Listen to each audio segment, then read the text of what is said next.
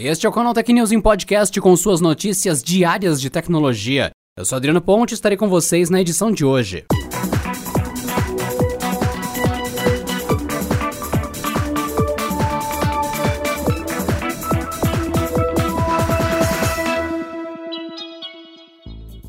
O mercado de games segue surpreendendo e mais uma grande aquisição foi anunciada nesta quarta-feira. HP, por meio de nota oficial, informou que adquiriu a HyperX, divisão de periféricos e acessórios gamers da Kingston, pela bagatela de 425 milhões de dólares. De acordo com empresas de tecnologia, a aquisição da HyperX vai abranger produtos como headsets, teclados, mouses, gamepads, microfones, fones de ouvido e outros acessórios. Itens como memórias e SSDs seguem com a Kingston, que deve realocá-las dentro de seu portfólio. O comunicado da HP afirma que a HyperX é uma líder em periféricos cuja tecnologia tem a confiança de jogadores de todo o mundo. A empresa afirma que continuará a aprimorar a sua liderança em sistemas pessoais, modernizando experiências de computação e expandindo mercados valiosos. A companhia disse que vê oportunidades significativas no grande e crescente mercado de periféricos e a adição da HyperX ao seu portfólio irá gerar novas fontes de inovação e crescimento para seus modelos de negócio. A HyperX é um dos maiores players dentro do mercado mundial de periféricos gamers e faz muito sucesso no Brasil. Isso graças à linha que comercializa por aqui com várias opções e foco no custo-benefício. A Telebrás e a Viasat apresentaram na última terça-feira, no Ministério das Comunicações, o protótipo de uma tecnologia que permitirá que carros e outros veículos tenham acesso à internet via satélite. Até o momento, o uso dessa tecnologia está restrito a locais fixos, em regiões com pouco ou nenhum acesso. No formato de uma antena, a nova solução pode atingir velocidade de conexão de até 20 megabits por segundo, o suficiente para envio e recebimento de arquivos e até mesmo chamadas de vídeo. A estrutura possui possui cerca de 40 quilos, 1,30m de diâmetro e é fixada no teto do veículo conectado. A fiação que alimenta o equipamento é ligada à bateria do carro ou da embarcação.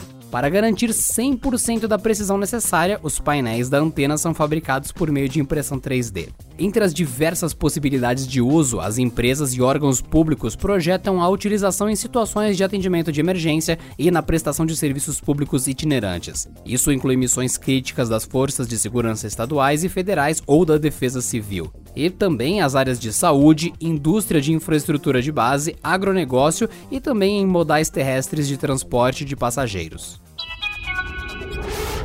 A partir de agora, qualquer tipo de chat no Telegram pode ter habilitada a função auto-excluir mensagens. Isso garantirá mais privacidade e segurança aos participantes de uma conversa individual ou em grupo. Uma função semelhante a essa já existia no app, mas apenas nas conversas de chats secretos, que precisavam ser habilitados e funcionavam somente no bate-papo entre duas pessoas. A novidade foi anunciada na última terça-feira pelo app e começa a ser distribuída para todos os seus usuários ao redor do mundo.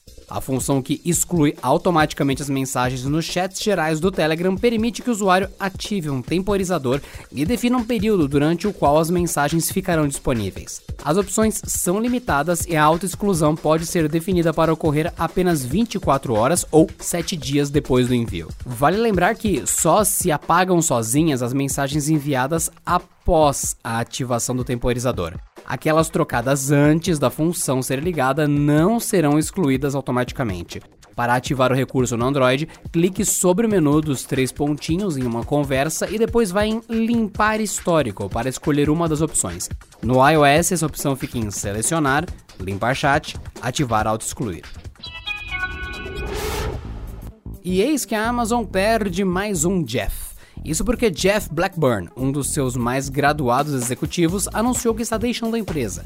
Blackburn trabalha na Amazon há 22 anos e ocupou diversos cargos de destaque na companhia, incluindo os serviços de streaming, Prime Video e Amazon Music, e também na liderança da divisão de filmes da Amazon Studios e ainda o setor de publicidade da companhia. No último ano, ele se encontrava em uma licença sabática. Considerado um dos homens de confiança de Jeff Bezos e um dos seus principais conselheiros, Blackburn chegou a ser cotado como um dos seus sucessores em potencial para ser o novo CEO da empresa.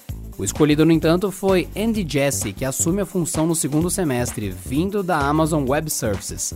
Além dele, outros dois Jeffs estão deixando o dia a dia da gigante do e-commerce. Jeff Wyke, líder da divisão de negócios para o consumidor, que anunciou em janeiro desse ano que estava se aposentando. E é claro, Jeff Bezos, que no começo de fevereiro anunciou que deixará o cargo de CEO da companhia no terceiro trimestre desse ano. Ele se tornará o presidente do conselho da Amazon, além de se dedicar a projetos paralelos. Vampire The Masquerade Bloodlines 2 não vai mais sair em 2021. Contudo, essa não é a única notícia difícil para quem aguarda o lançamento do título. A Paradox Interactive informou que a desenvolvedora Hardsuit Labs não está mais trabalhando no game.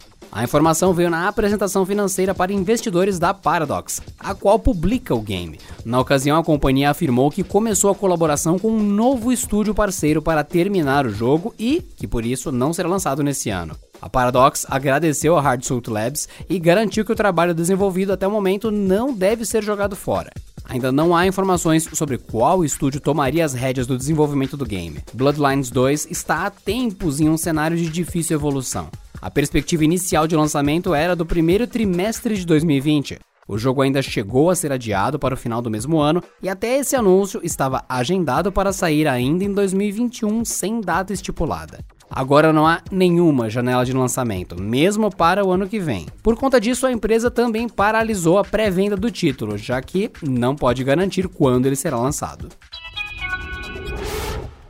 E é lógico, queridos ouvintes aqui do Canal Tech News e Podcast, tá acabando o prazo para você votar no Prêmio Canaltech. Então corre lá, prêmio.canaltech.com.br, clica no botão votar agora e vai lá, porque dia 28 acaba a votação.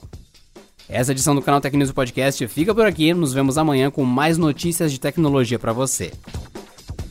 Esse episódio contou com o roteiro de Rui Maciel e edição de Gustavo Roque.